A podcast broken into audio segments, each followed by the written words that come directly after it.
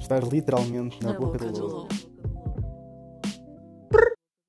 Yo, yo, yo, yo! Como é que é, pessoal? Está tudo bem convosco? Comigo está tudo ótimo. O meu nome é Carlos e sejam bem-vindos ao quarto episódio do podcast mais falado, mais aclamado e mais merdoso do momento, o podcast Na Boca do Lobo. Em primeiro lugar, desculpem a ausência, sei que foi assim uns dias sem postar, não é que vocês tenham sentido falta disto, mas yeah, foi assim uma semana complicada. Tive muitos exames pelo meio, muitas cenas para fazer, mas do pouco tempo que eu tive para pensar, que realmente foi bastante pouco, eu pensei em muita cena para vos dizer. Se vai ter algum sentido, se isto vai ter algum contexto, ou estas coisas vão encaixar umas nas outras, opá, nem por isso. Mas no fundo são cenas que eu achei engraçadas e que são cenas que recorrentemente me põem a pensar nisso. Mas antes de prosseguir para isso, para qualquer divagação, mandar o grande shout-out ao Extrazen, que eu esqueço-me sempre de falar dele. Mas Extrazen, obrigadão pelo teu apoio. Por falar nisso, o Extrazen tem um projeto musical, ele lançou agora duas músicas de um projeto que ele anda a fazer, a Miss Me e a Vegas. Opa, as músicas estão incríveis, tem uma vibe de outro nível. Uh, ele está a dar cartas no RB. Uh, eu acho que ele tem muito jeito para fazer o que está a fazer agora. Já cheguei a fazer algumas músicas com ele. Era uma coisa completamente diferente, porque na altura eu escrevia em português. Ele agora está a fazer uma coisa com uma escrita em inglês e também mais cantado, não tão rap, mais RB. Mas já, vou deixar aqui na descrição do, uh, do podcast, no SoundCloud, para vocês irem lá ver. Deixo o YouTube, deixo o próprio SoundCloud dele e deixo também a plataforma do Spotify para vocês poderem aceder, seguir uh, e dar algum do vosso apoio ao, ao, ao Extrazen porque ele merece. Opa, a primeira coisa que me lembrei durante este tempo em que estive efetivamente uh, ocupado foi nostalgia. Bateu-me uma noite, estava tipo na cama e comecei-me a lembrar de cenas que se passaram há bué tempo, mas cenas que são bué características do tempo em que eu era mais miúdo, you know? Pá, a primeira cena que me lembro quando era miúdo, quando era chaval, foi na altura em que saiu o GTA San Andreas. Já não sei quando é que isso foi. Foi para aqui, 2002? Até vou confirmar essa porra. Aí, cara, a gente agora tem internet e é para confirmar essa porra. Pá, o GTA San Andreas saiu, acho que em 2005, não, 2004 para a PS2 e 2005 para a Xbox e Windows. Mas, já, yeah, foi 2004, 2005. Mas nessa altura eu tinha para aí uns 5, 6 anos, então é óbvio que os meus pais não me davam esses jogos assim muito, muito violentos. Uh, eu tinha a PS2, mas opa, apesar de que tinha Tekken, mas Tekken é só porrada, pelo menos não é armas, é assim mais tranquilo. Mas voltando ao tema, eu ia para a minha avó muitas vezes e nós de noite íamos sempre caminhar à beira-rio, era tipo um ritual, e acabávamos essa, essa, caminhada a ir à casa dos meus tios que viviam lá perto e o meu primo, que, é, que tem 28 ou 29 anos, que sempre me dei muito bem com ele, uh, chamava-me para ir para a beira dele jogar o GTA San Andreas. Opá, eu lembro-me perfeitamente de o GTA sair, nós estávamos mesmo contentes porque, tipo, literalmente, eu era chaval, eu dizia que aquele jogo era o assassino, para mim era o assassino, a tradução do GTA San Andreas era assassino. Mas, yeah, o que nós fazíamos era estar a jogar, a comer aqueles travesseiros de chocolate da Panrico. Pá, aquilo era incrível. Por acaso agora enjoei, já não gosto disso. Porque comi tanto, mas tanto na altura que agora acho que tipo, já não consigo. Mas é aqueles travesseiros de chocolate que por dentro têm tipo creme. Não sei bem explicar, mas acho que é creme por dentro. E nós fazíamos isso, comíamos os travesseiros, jogávamos o GTA e ouvíamos música.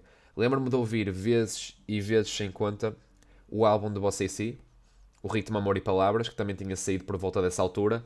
E uh, opa, também foi esse meu primo que me introduziu ao rap, ao hip hop, porque na altura eu era uma pessoa que tipo, não ouvia assim nada de mais. Eu era muito viciado pelo wrestling na altura e se calhar o que eu ouvia mais era de músicas que estavam na rádio e as entradas dos lutadores, tipo a do Rei Mistério. Mas já. Yeah, literalmente foi uma cena que me bateu durante a semana, foi a palavra nostalgia. Até que ponto é que não seria fixe falar de nostalgia e de cenas nostálgicas? Pá, o que é que vocês se lembram quando pensam assim, tipo, nas vossas uh, cenas de miúdo? Há sempre cenas que vos marcam, há muitas mais, mas tipo, esta foi a principal que me lembrei e portanto também decidi falar neste, neste, neste episódio. Porque este episódio não vai ter assim um fio muito condutor, mas eu queria bué, falar de cenas que me foi lembrando. Outra cena que me lembrei. Opa, esta semana pouco tempo tive, mas de noite guardei sempre um tempo para jogar um bocado de FIFA. Opa, e FIFA é um jogo viciante, é verdade. Apesar de nós comprarmos, quer dizer, quem compra, né? Mas quem compra todos os anos, eu por acaso saco. Ilegal, ilegalidades, polícia. Mas já, yeah, eu faço o download porque eu jogo no PC. E uh, é um jogo viciante. Tipo, se eu jogar muito, sei que me vou fartar. Mas é um jogo viciante e é mesmo fixe para jogarmos com os nossos amigos. Mas quem é que daqui joga FIFA e nunca lhe aconteceu estar efetivamente a perder? Tipo, estás a perder com o teu amigo e de repente estás tipo, na posição, numa posição normal inclinas-te completamente para a frente, tipo, e debruças-te para a frente para jogar melhor. Opa, isso acontece-me boas vezes. Eu quando estou tipo a perder, que é raro, obviamente, mas quando estou a perder faço sempre essa cena de pegar no comando e me debruçar para a frente para tentar tipo jogar melhor. Mas não é só no FIFA, principalmente no FIFA, mas também já fiz isso tipo nos jogos de luta, no Tekken. Só não fiz isso no Minecraft, nos tempos de jogar Minecraft. Mas a vida era muito mais simples, já pensaram? Quando nós vínhamos à escola, principalmente os rapazes, não estou a dizer que não há gamer girls, mas principalmente os rapazes que nós vínhamos da escola, e a nossa primeira preocupação era abrir o Minecraft. Não era tipo estudar para os exames da faculdade, nem fazer trabalhos, nem aturar trabalhos de grupo. Opá, vocês percebem. Mas já, yeah, tudo isto do, do, FIFA, o FIFA tem sempre mais piada com os amigos e é sempre aquela azia quando um amigo nosso que não joga um peido marca golos com uma sorte do caralho e nos ganha. Mas por falarem amigos, uma cena que também me aconteceu esta semana foi, literalmente, eu vou apanhar o autocarro na paragem, não é? E vejo uma pessoa conhecida, mas é de manhã. E eu estou cheio de sono e nem é muito nem é muito pelo sono. De manhã eu estou sempre naquela fase em que quero tipo ter o meu tempinho e eu preciso do meu cafezinho de manhã. E depois do meu café de manhã preciso de um bom tempo sem ninguém falar comigo para eu estar bem disposto, para não me passar da cabeça e para não me chatear. E portanto prezo muito tipo ir na, na boa, a ler as minhas cenas, às vezes estou a ler um livro, às vezes estou tipo a ouvir só música, às vezes estou tipo só a jogar alguma cena, tipo Pokémon Go, whatever. Uh, mas yeah, prezo muito o meu espaço de manhã. De manhã eu sou um mal disposto do caralho. E o que é que me aconteceu? Vi uma pessoa. Opá, não, não é bem um. Opá, volta e meia também vejo pessoas amigas. No outro dia até vi uma amiga minha e vim a viagem toda a falar com ela. Quando é uma, quando é uma pessoa amiga, amiga, ou uma pessoa que, que realmente tenho que conversar. Uh, e que não fica aquele clima awkward, pronto, é uma cena. Mas quando é uma pessoa tipo, não é bem um amigo, é mais um conhecido, uma pessoa que tu conheces e que tens tipo temas para falar, mas vai ser os temas mais superficiais.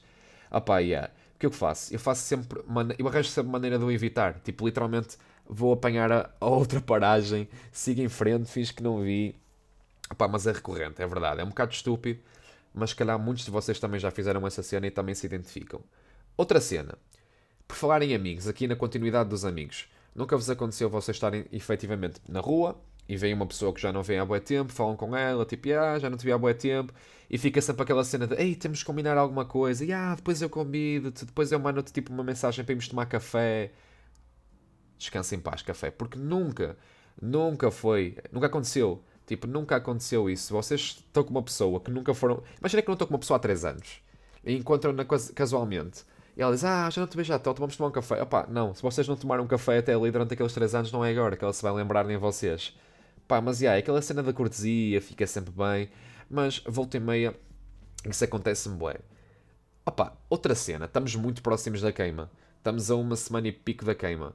E eu ainda não sei a que dias é que vou, mas se forem à queima, paguem finos, pessoal. Eu sei que vocês vão ignorar isto, mas quem ouviu até aqui vai comentar fino.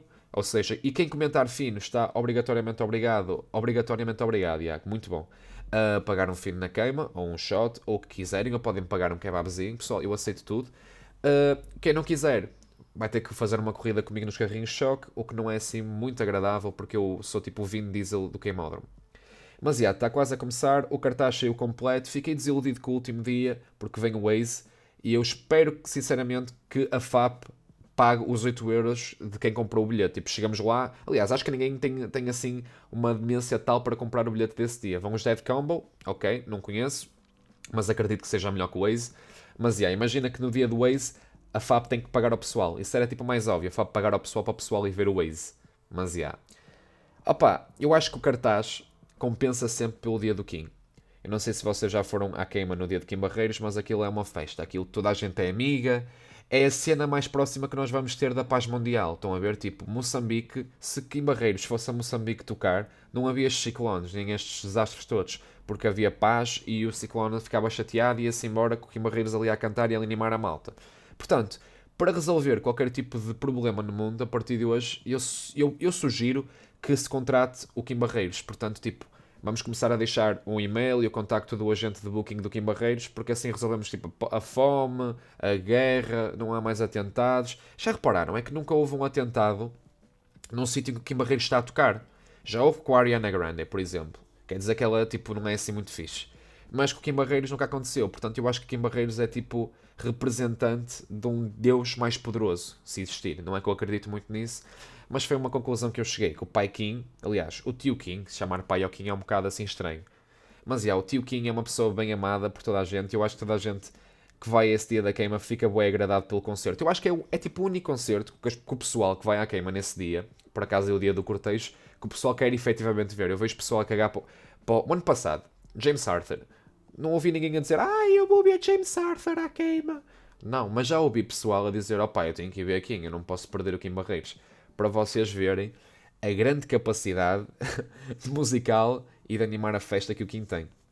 Mas yeah, outra cena bué curiosa é que não sei se vocês conhecem, mas todos os anos há uma festa chamada São Pedro. Normalmente São Pedro que eu costumo ir é o de São Pedro da Forada, porque há São Pedro em vários sítios. Tudo que for uma terra pescatória, porque o São Pedro era o, o santo padroeiro dos pescadores, tudo que for uma terra pescatória, como eu disse, vai ser um local onde se, normalmente se realiza o São Pedro. Mas uma cena mesmo curiosa é que a junta de freguesia, ou a comissão de festas da Forada, está com um cartaz do caralho. Mas é que é um cartaz mesmo daqueles, ó, daqui. Vocês não estão a ver, mas eu estou a pegar na minha orelha a fazer aquela cena tipo à, à chefe. Mas, já, está um cartaz mesmo fixe. Imaginem, enquanto que na queima eu vou pagar 8 paus, quer dizer, não vou porque eu não, meu Deus, nem que me pagassem. Mas, na teoria, teria que pagar 8 paus para ir ver o Waze. Na furada, eu vejo o Diao de Borla, o Diao, ou Diao, como vocês quiserem dizer. E para além disso tudo, vai também o Richie Campbell, que é só dos artistas mais fixes atualmente em Portugal e que lançam um álbum, a Mixtape Lisboa, que está também aqui da orelha. Opa, e vai também o Matias Damasio, ainda não foi confirmado, mas já ouvi rumores de que o Wet Bad Gang e também o Peruca vão à festa. Pá, o Peruca não curto muito, o Wet vou ouvindo. Pá, mas de Borla, imaginem, pagar 8,5€ na queima para ir ver esterco, enquanto que de Borla, enquanto que, estamos a ver de Borla na furada, ou andar de carrinhos de choque, e a comer um churrinho, a ver ali uma caipirinha fica muito mais barato ir ao São Pedro da Furada. Pessoal, este ano, se calhar, até que ponto é que não compensa nós cagarmos na queima e irmos para o São Pedro da Furada todos juntos? Fizemos, vamos tipo ali, com a nossa t-shirt de curso, com a nossa suéte, apanhamos uma, uma treinarada na mesma. Vai dar ao mesmo, pessoal. Mas, yeah, este, este episódio demorou muito a sair e eu acho que não foi muito coeso, mas havia, assim, muita cena que eu queria falar convosco uh, e contar-vos, assim, histórias engraçadas que foram acontecendo ao longo da semana e que me foram batendo. Por isso eu espero que tenham gostado. No último episódio, a palavra-chave foi berinjela. Eu sei que anteriormente disse que quem ouviu até ali tinha que dizer fino, mas agora vão ter que dizer beterraba para eu saber que vocês são ouvintes fiéis. Por isso, pessoal, muito obrigado, espero que tenham curtido e até à próxima. Peace!